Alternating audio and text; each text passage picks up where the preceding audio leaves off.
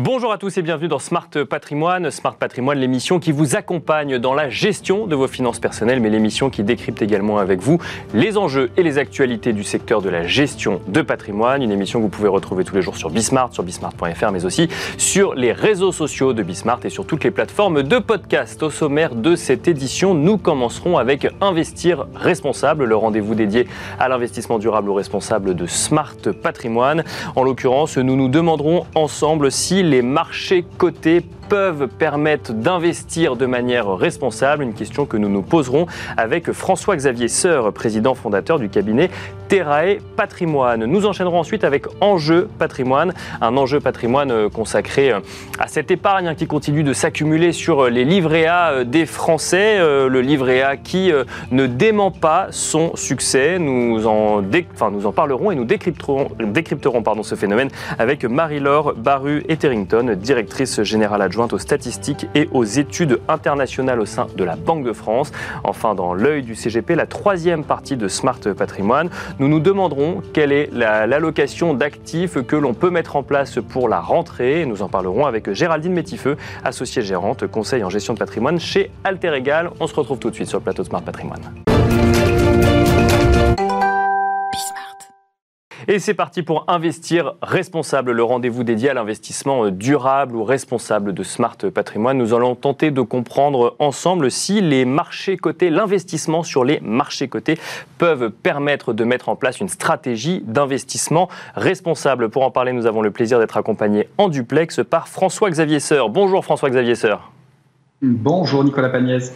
Vous êtes président fondateur du cabinet Terrae Patrimoine. Alors c'est vrai qu'on parle souvent dans cette émission euh, d'ETF responsable, de stratégie responsable. On regarde effectivement les rapports annuels des entreprises pour euh, comprendre quelle est leur, stratégie en matière de développement durable ou autre. Il y a des labels qui existent, mais la, la question qu'on peut se poser, la question euh, centrale, c'est investir sur des marchés cotés peut-il réellement permettre avec certitude d'avoir une stratégie d'investissement responsable c'est comme tout, euh, tout dépend ce qu'on met derrière le terme responsable, euh, puisqu'en fait chacun a ses critères de valeur euh, et il y a des personnes qui disent bah, le nucléaire c'est vert, d'autres qui vont dire le nucléaire c'est pas vert. donc tout dépend le terme de responsable où on fait passer la frontière finalement. Donc ça c'est quand même un, un, des premiers des premiers critères.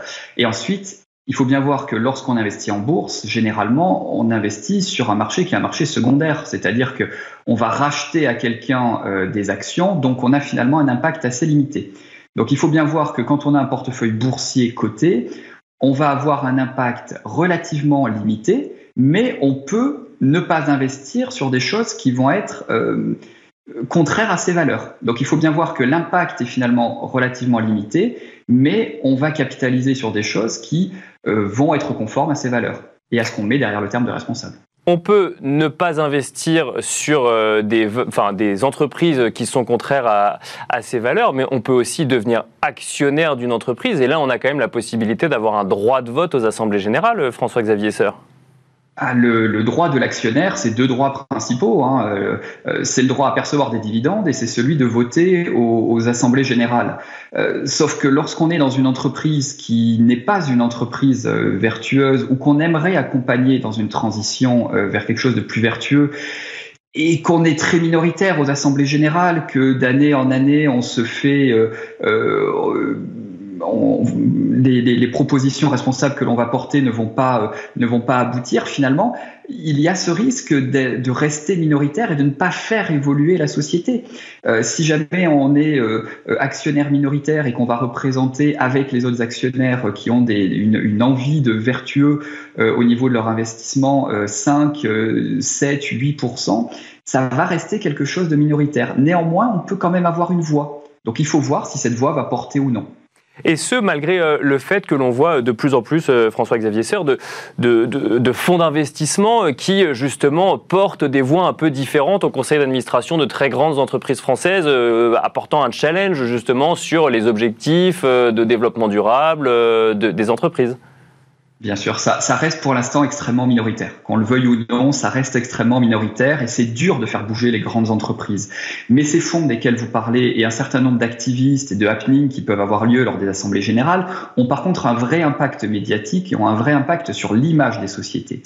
Et finalement, il peut y avoir des actionnaires extrêmement minoritaires qui, par leur impact, médiatiques, plus que capitalistiques, vont faire évoluer la société. Et c'est finalement ça qui est intéressant aujourd'hui, c'est de pouvoir combiner les deux, d'avoir certes cet actionnariat euh, où on va avoir un impact relativement limité puisqu'on est minoritaire généralement. C'est rare d'être majoritaire quand on est euh, activiste ou, ou pro-climat dans une grande société, mais où si on arrive à intéresser les médias, si on arrive à amener un certain élan médiatique, il peut y avoir un réel impact et euh, on le voit dans les grandes sociétés, euh, notamment liées aux énergies fossiles, où on peut avoir des évolutions sur du long terme. On a, on a vu ça également à un certain nombre d'assemblées générales de banques.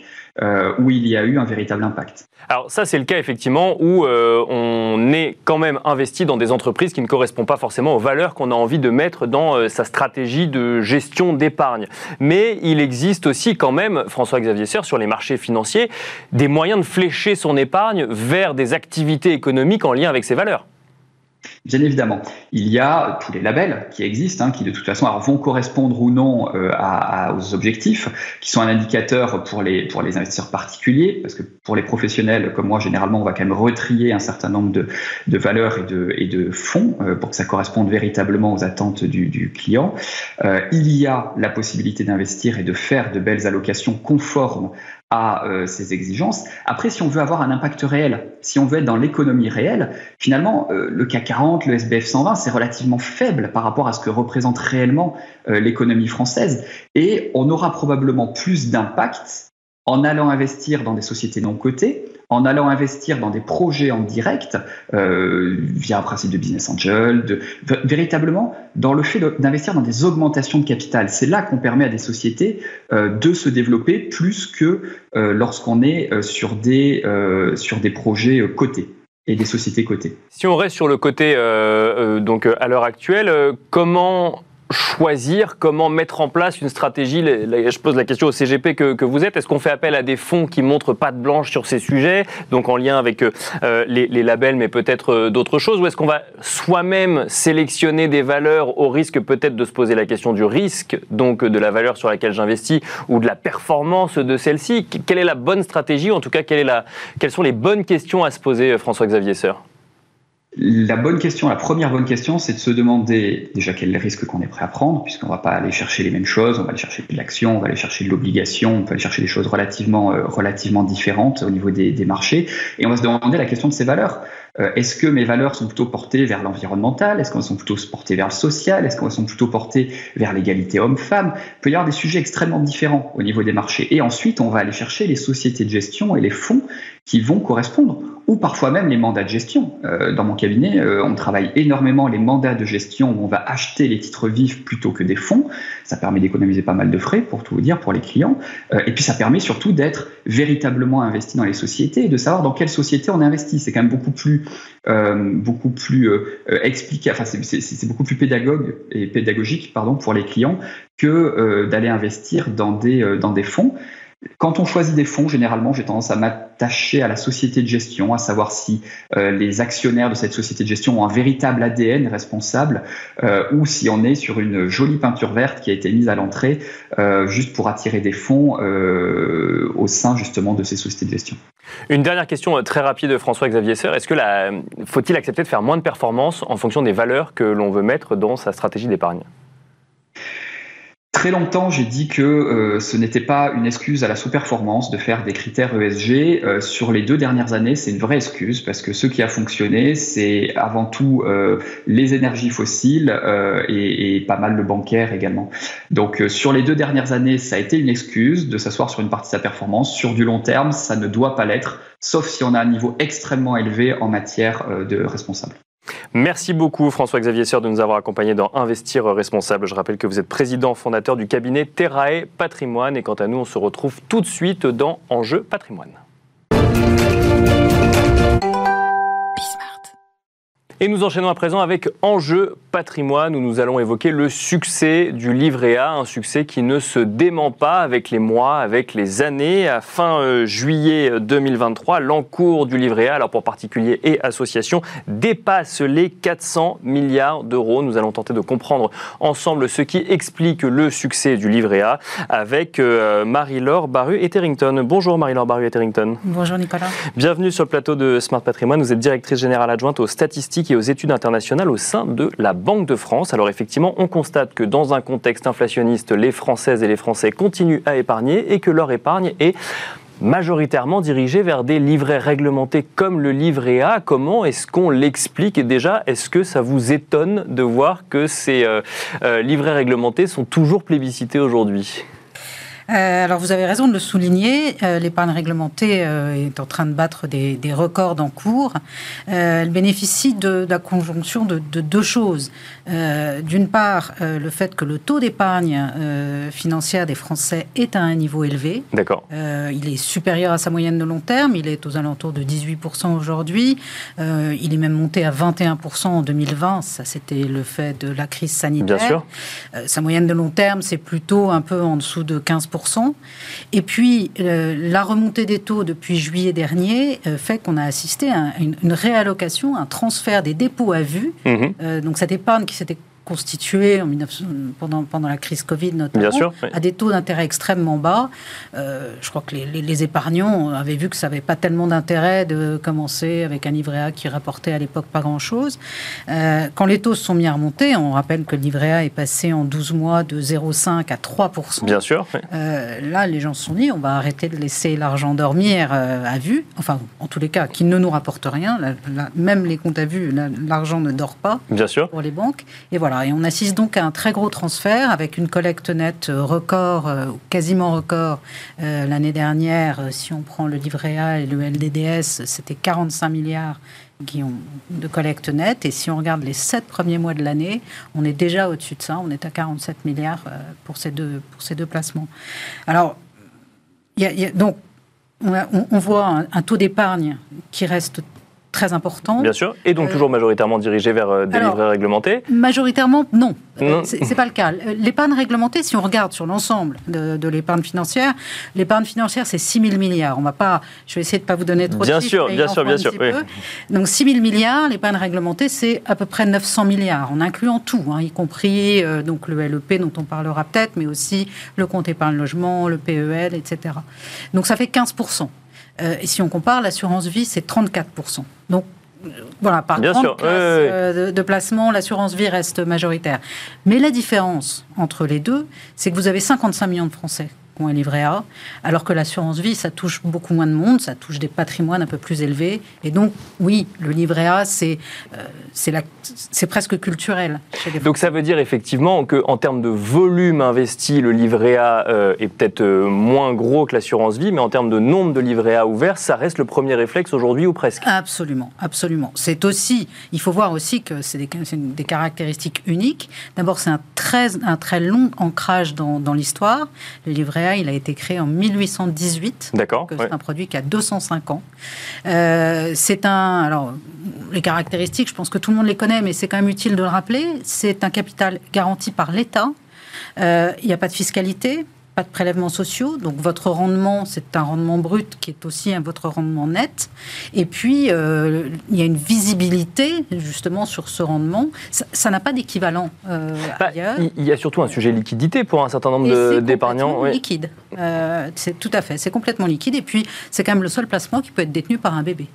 Alors, bon, il y a des questions quand même sur le livret, hein. le, taux qui n'a pas été euh, réaugmenté, le, ce taux qui reste en dessous de l'inflation euh, aujourd'hui. Avant de rentrer sur ces questions-là, un mot quand même, quand on place son argent sur un livret A, on génère un rendement. Ce rendement euh, est forcément généré par des investissements réalisés avec l'épargne placée sur le livret A. Qu'est-ce qu'on finance quand on met son argent sur un livret A?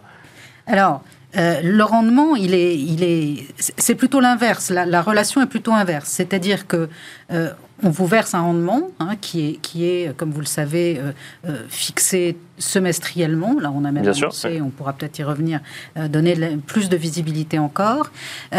donc ça, c'est la base de départ. Et ce taux-là va servir de référence pour accorder des prêts alors, il y, a deux types de prêts qui sont accordés. Les ressources collectées par le livret A, elles sont réparties à peu près 60-40. 60%, sont versés et sont ensuite utilisés par la Caisse des dépôts pour faire des crédits euh, pour des logements sociaux, politiques de la ville. Et puis, à peu près 40% sont conservés dans les banques, mais elles ont une obligation d'utilisation de ces fonds selon un certain nombre de critères, et notamment, elles doivent les utiliser pour financer des PME, euh, pour financer la transition euh, climatique ou l'économie sociale et solidaire. Et ça, c'est pas forcément très connu. Tout Bien sûr, oui. Et quand on, quand on voit, il y a quand même beaucoup de... de à chaque fois qu'on pose la question aux épargnants. Ils, cherchent de plus en plus euh, des placements qui ont du sens, à donner du sens à leur épargne, à leur placement. On pense l'investissement socialement responsable, eh ben, c'est un peu comme la prose de Monsieur, de, monsieur Jourdain. Euh, quand on place, quand on a des économies sur le livret A, finalement, une grande partie, c'est de l'investissement euh, responsable qui est fait derrière. Pour, pour, bien comprendre le mécanisme du livret A, c'est-à-dire que quand on augmente le taux du livret A à 3%, ça veut dire que les crédits pour les logements sociaux vont eux-mêmes voir leur taux euh, s'élever également. Absolument, puisque c'est la caisse des dépôts, c'est que son coût de, le coût de sa ressource source lui coûte 3%, euh, et donc elle va prêter au minimum à 3%, en général un peu plus, parce qu'il y a, y, a, y a il y a la gestion du risque, il y a les, dossiers. Donc c'est vrai que la fixation du taux, et, on a pu lire que, et c'est vrai, que euh, avec un taux à 3% en août, euh, c'était plus bas que ce que donnait le résultat mathématique de Bien sûr. formule. Oui, parce qu'il y a une formule mathématique qui permet de déterminer le taux et ensuite une décision politique qui intervient également. Et la décision, alors, elle, est politique dans la mesure où c'est effectivement le, ministre des Finances, sur recommandation du gouverneur, qui va prendre la décision. C'est surtout le, résultat d'un équilibre économique et il faut voir les deux faces euh, de cette épargne réglementée, euh, qui est aujourd'hui un système euh, qui est très vertueux, qui est unique en Europe par, par son ampleur, son encours, et que si d'un côté ça a des, des tas d'avantages et de bénéfices pour l'épargnant, et on le répète, Hein, liquidité, rendement garanti, capital garanti. Il faut euh, préserver aussi euh, les intérêts des investisseurs et des emprunteurs derrière euh, qui vont qui, vont pouvoir, grâce à ces ressources, aller investir dans des projets qui sont absolument vitaux pour notre économie. Parce que c'est vrai qu'on a pu lire que du côté de l'épargnant, 3% était en dessous de l'inflation et la formule mathématique aurait permis de se rapprocher un petit peu plus du taux d'inflation, donc de perdre un petit peu moins, de voir l'inflation grignoter un peu moins son épargne. Donc c'est n'est pas la, seule manière d'aborder le sujet, c'est ce qu'il ce qu'il faut comprendre. Tout à fait, c'est pas la seule manière, on est d'accord. Alors juste aussi pour replacer les choses dans leur contexte, l'encours moyen du livret A, c'est à peu près 6 euh, 350 euros par, par, par, livret A. Donc si on, était, si on avait effectivement permis à ce taux d'aller à 4 4,1 même plutôt que 3, euh, ça fait euh, à peu près 65 euros en année pleine en plus pour l'épargnant. D'accord. De l'autre côté, c'est 1,5 milliard de coûts supplémentaires pour les organismes HLM. Et donc, c'est des dizaines de milliers de logements sociaux qui ne sont pas construits ou qui ne sont pas rénovés. Et c'est aussi un coût de ressources supplémentaires pour les banques. Et les banques vont nécessairement le répercuter à un moment ou à un autre dans vos taux de crédit immobilier, comme dans les taux qu'elles vont faire pour les PME, pour le financement de l'économie. D'où l'intérêt de bien comprendre effectivement euh, ce dans quoi on investit et ce qu'on finance quand on place sur un livret euh, réglementé euh, ou un autre. Alors il n'y a pas que le livret A, un livret réglementé, il y a d'autres livrets également. Il y a le LDDS, hein, donc le livret de développement durable et solidaire, et le LEP. Alors le LEP qui est lui aussi assez ancien, mais qui revient sur le devant de la scène depuis plus récemment pour le coup. Tout à fait. Oui, oui, le LEP, il date de la, des années 80. 1980. Euh, il a été conçu pour être, euh, comme son nom l'indique, le livret d'épargne populaire. Bien sûr. Il est destiné aux ménages les plus modestes. Il est, euh, on peut l'ouvrir et ensuite le détenir sous conditions de ressources. Alors, je ne vais pas entrer dans les détails. en gros, c'est, parler comme un statisticien, c'est à peu près de l'ordre du premier quintile de revenus. D'accord. et alors, lui, sa formule, c'est le taux d'inflation. C'est la moyenne du taux d'inflation des, six mois précédents. Donc, il a vocation à protéger complètement le pouvoir d'achat des ménages les plus modestes. Euh, son taux était remonté à 6,1% en janvier dernier. Bien sûr. Euh, la formule l'aurait fait baisser sous 6% en août. D'accord. Et là, à l'inverse du livret A, euh, le gouverneur de la Banque de France, et, ce qui a été validé par, Bruno Le Maire, a proposé qu'on maintienne à 6% pour vraiment favoriser encore, enfin favoriser ce placement parce que pour, pour les ménages, les plus modestes, ça, fait une vraie différence. Et puis avec un objectif, comme vous le disiez, peut-être de, d'amplifier sa notoriété et, de, susciter encore des questions et, des ouvertures. Bien sûr. L'objectif affiché, on, c'est d'atteindre à peu près, enfin c'est d'atteindre d'ici d'ici 12 mois 12 millions et demi de, de LEP. On est aujourd'hui à un peu moins de 10 millions. D'accord. Et sachant qu'on a déjà beaucoup progressé, puisque ça a été à peu près plus 3 millions entre 2022 et depuis début 2023. Même question que pour le livret A, qu'est-ce qu'on finance quand on investit sur un LEP La même chose. D'accord. Les règles de centralisation sont très, sont très proches euh, de celles du, du livret A et du LDDS, qui pour le coup est le jumeau du, du livret A.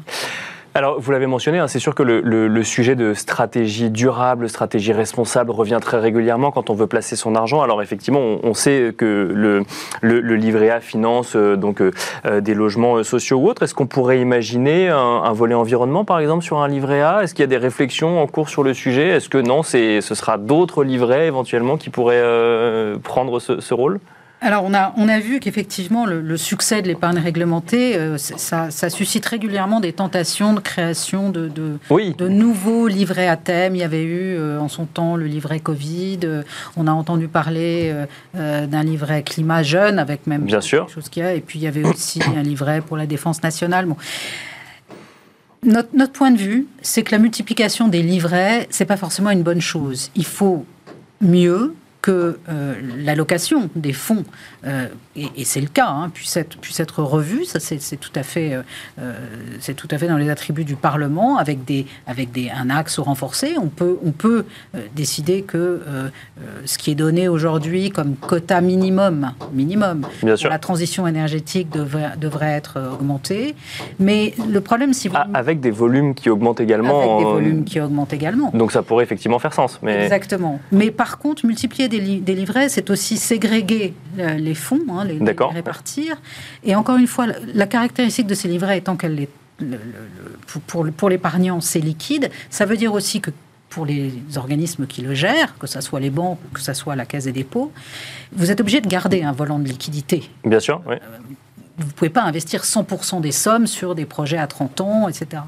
Et donc, si vous l'avantage quand c'est un gros paquet, vous mutualisez. D'accord. Oui, bien sûr. Compte garantie. Si vous si vous segmentez des livrets, vous allez avoir in fine au total moins d'investissement euh, dans ce que vous voulez, euh, Donc, ce que vous visez. Il vaut mieux se poser la question peut-être d'une évolution du livret A ou d'intégration effectivement d'investissements supplémentaires, des priorités, plutôt que d'ouvrir des nouveaux livrets qui viendraient euh, diviser finalement les investissements. Absolument.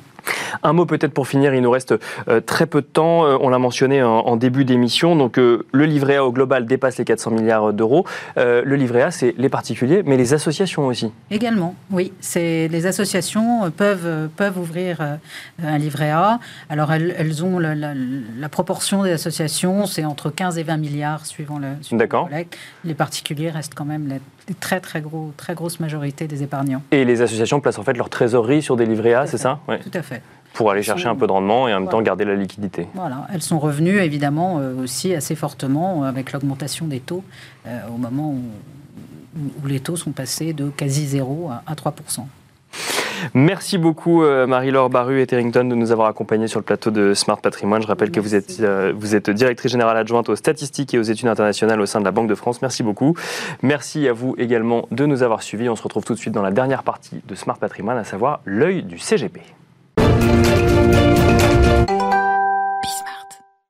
Et nous enchaînons à présent avec l'œil du CGP. Nous allons tenter de comprendre ensemble quelle allocation d'actifs construire ou conserver ou adapter pour la rentrée. Nous allons en parler avec Géraldine Métifeux. Bonjour Géraldine Métifeux.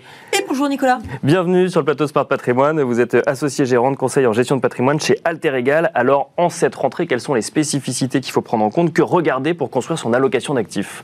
Alors si vous me permettez, pour, pour regarder ce qu'on va faire, c'est pas si mal de s'intéresser au passé, même si on a coutume de dire que les performances passées ne, ne présagent pas des performances futures. Et c'est toujours le cas. Hein. Bien sûr. Oui. Néanmoins, regardons un peu ce qui s'est passé sur le premier semestre et finalement, on est assez à, l'envers de ce qu'on pouvait attendre. On a finalement les, mecs ont racheté les mêmes mauvaises idées qu'en 2021, donc on a racheté de la tech, du luxe et puis le reste pas tant que ça. Et donc on a des marchés actions qui sont pas mal montés sous l'effet toujours un peu de bulle euh, des indices, hein, c'est-à-dire un peu déformé, hein, parce que 41% du CAC, c'est le luxe. Bien sûr. Parce que cette valeur du S&P 500 font 25% euh, de, de, des 700 valeurs en Bien sûr. volume. Donc, les, les, à la fois les épargnants et les investisseurs sont un peu déformés par ce, ce, cet œil-là, et dans l'œil du CGP, vous me direz. Et donc, c'est à nous d'essayer d'y voir un peu plus clair pour la rentrée en disant bah, est-ce qu'on rachète encore une fois ce qui s'est bien passé ou est-ce qu'on regarde ce qui a été moins euh, vu, moins utilisé pour euh, la fin de l'année dans un contexte de hausse des taux et de hausse des taux qu'on attendait finalement fini quasiment bien sûr, ouais. semestre et puis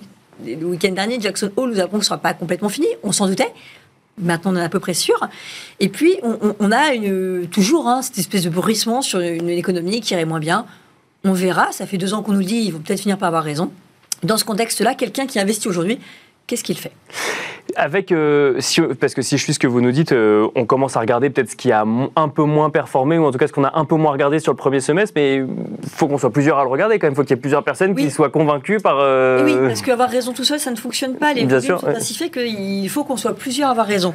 Néanmoins, il y a quand même un point qui, est, qui me semble important dans, dans l'année 2023 et qui va de, sans doute le demeurer avec des taux élevés, une inflation élevée, c'est que l'argent vaut, quelque chose désormais et donc on ne peut plus le, le, le cramer Bien sûr, précédemment. Ouais. Et donc, euh, d'abord, la, la, partie dividende peut avoir un impact sur la valeur de l'action. D'accord. Euh, donc, et, regardez les sociétés qui euh, génèrent des dividendes, qui proposent des oui. dividendes intéressants. Je pense que ouais. oui, absolument, parce que ça, ça peut d'abord contrebalancer une, une, baisse de la, de la, valorisation d'une part, et puis ça peut apporter un complément de rendement par ailleurs. Si on a un rendement à, à 4-5% sur le dividende, déjà, on, on peut compléter, enfin, en tout cas, compenser l'inflation. Et puis, par ailleurs, effectivement, vous le disiez, le, le, début de l'année, il, il, était surprenant parce qu'on finalement on a acheté exactement la même chose qu'en 2021, alors que le contexte a incroyablement euh, changé. Je pense qu'on a un Bien peu sûr. oublié certaines valeurs, des values, des Et surtout, on attendait une rotation sectorielle, et puis finalement, on est revenu exactement sur ce qu'on faisait, euh, oui, sur ce qu'on faisait avant. On pas sur, euh, pour moi, on n'est plus dans le phénomène de croissance qu'on qu connaissait. Pourquoi? Parce que, bah, les, encore une fois, c'est toujours ce phénomène de taux qui change les choses. L'argent a de la valeur, avant, il n'en avait pas. Alors après, on a acheté, acheté la facilité. Est-ce que ça a duré Je ne sais pas. Mais, mais si on ne veut pas acheter ce qui est le plus cher, est-ce qu'on peut regarder autre chose? Et alors, qu'est-ce qu'on regarde? Alors, on regarde forcément, quand on regarde une location, attention, la location qu'on va proposer, elle est sur une durée 8-10 ans. Bien sûr, euh. Toujours, alors, Hmm. on espère. On n'est pas là pour faire des coups, on est là pour placer on et mettre en place. de l'argent avant. Bien sûr. Enfin, néanmoins, rappelons cela à, à, ceux qui nous regardent. On est dans une stratégie patrimoniale. Voilà. Exactement. Euh, ensuite, euh, il, il faut avoir en tête que euh, on peut bouger les allocations dans le temps. Premier point, il faut toujours avoir un petit bout de cash. D'accord. Désormais, le monétaire ou le fonds euro rapporte de l'argent, ce qui n'était pas le cas euh, sur les dernières années, ce qui est désormais vraiment le cas. On voit des sociétés, enfin des compagnies d'assurance qui offrent des très gros rendements sur des, des, des fonds euros, même à 100%. L'idée, c'est d'avoir 20%, je pense, en, en fonds euros ou en monétaire. D'accord. On, on, met le curseur assez bas, on n'est pas trop, trop prudent. Ensuite, on nous crachera dessus peut-être, mais en tout cas, les, les 20% sur des produits structurés, D'accord. bien choisis, avec des très grosses barrières de protection, avec donc très peu d'argent pour le CGP et beaucoup pour le, pour le client. Important, D'accord. ouais. dans une période où on nous inquiète sur, sur ce type de produit, de rappeler que si le, il gagne plus, le, gagnant, le client gagne plus que le, le CGP, ça passe. D'accord. ouais. Euh, donc plutôt des modèles Phoenix qui rendent de l'argent régulièrement aux clients avec des très grosses protections sur des durées pas trop longues, 3, 5 ans, en tout cas sur les indices pas plus de 10 ans. Et ça, ça peut fonctionner parce qu'entre le fonds euro, le monétaire et, et les structurés, normalement, le client va y gagner à peu près 4, si tout se passe bien, 4, 5% par an. Ça passe avec l'inflation aujourd'hui.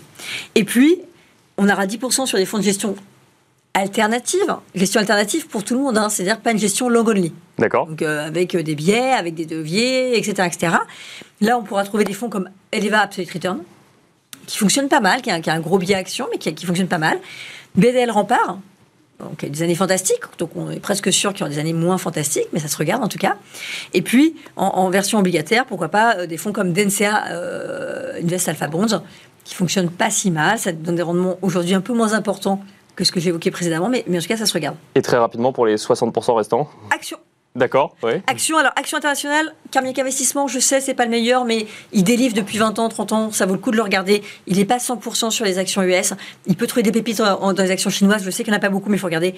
La santé, euh, Global Healthcare ou d'autres. Et puis Global, euh, dans, les fonds comparables à, à- à investissement Carmignac, euh, comme GS Monde. Et puis pour la thématique dividende, Fidelity Global Dividende. On n'en parle pas beaucoup, il marche très bien. Pour les 30% d'actions européennes, très rapidement, Ginger Active 360, je sais que c'est pas un fonds action, mais enfin, il y a tellement d'actions qu'on peut quand même le considérer pour, et ça fait partie des meilleurs gérants sur les cinq dernières années. Axiom, European Banks, equity. Alors ok, c'est pas très à la mode parce qu'on a déjà gagné, mais continuons parce que les années taux et inflation, ça fonctionne. Et un fonds encore de JP, euh, Morgan, JPM Euroland qui délivre très très bien également depuis tellement longtemps qu'il faut le regarder. Merci beaucoup Géraldine Métifeux, associée gérante conseiller en gestion de patrimoine chez Alter Egal. Et quant à nous, on se retrouve très vite sur Bismart.